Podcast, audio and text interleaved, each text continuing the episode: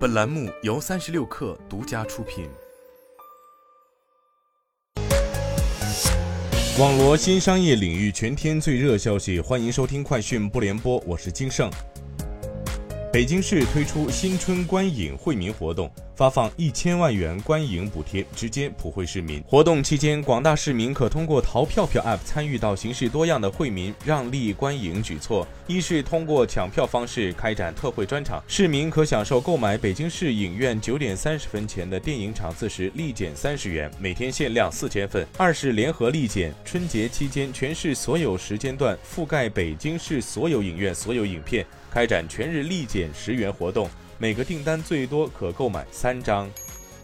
中国证券业协会发布的二零二二年证券公司信用保护工具专项统计结果显示，二零二二年一月到十二月，十八家证券公司类核心交易商中，共有十一家证券公司创设信用保护工具，规模总计一百一十七点七零亿元。TCL 科技公告称，预计2022年净利2.55亿元至3.58亿元，同比下降百分之96%至97%。受地缘冲突及新冠疫情等影响，半导体显示行业下游需求不振，产品价格显著低于上年同期。TCL 华星全年业绩大幅下滑，受惠全球能源结构转型，公司新能源光伏业务保持快速增长。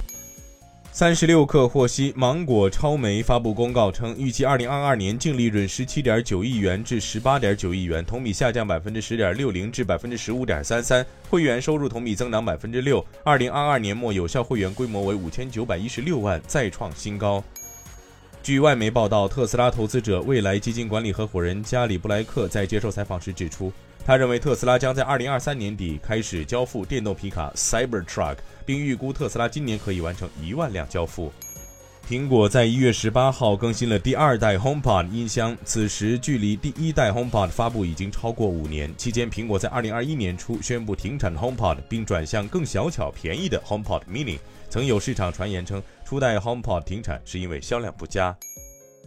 当地时间周三，Twitter 宣布将为 Twitter Blue 订阅服务增加包年套餐，可以获得比包月套餐更低的折扣价格。Twitter Blue 包年价格为八十四美元，之前通过网页购买包月套餐为每月八美元，通过苹果设备购买为每月十一美元。以上就是今天的全部内容，咱们明天见。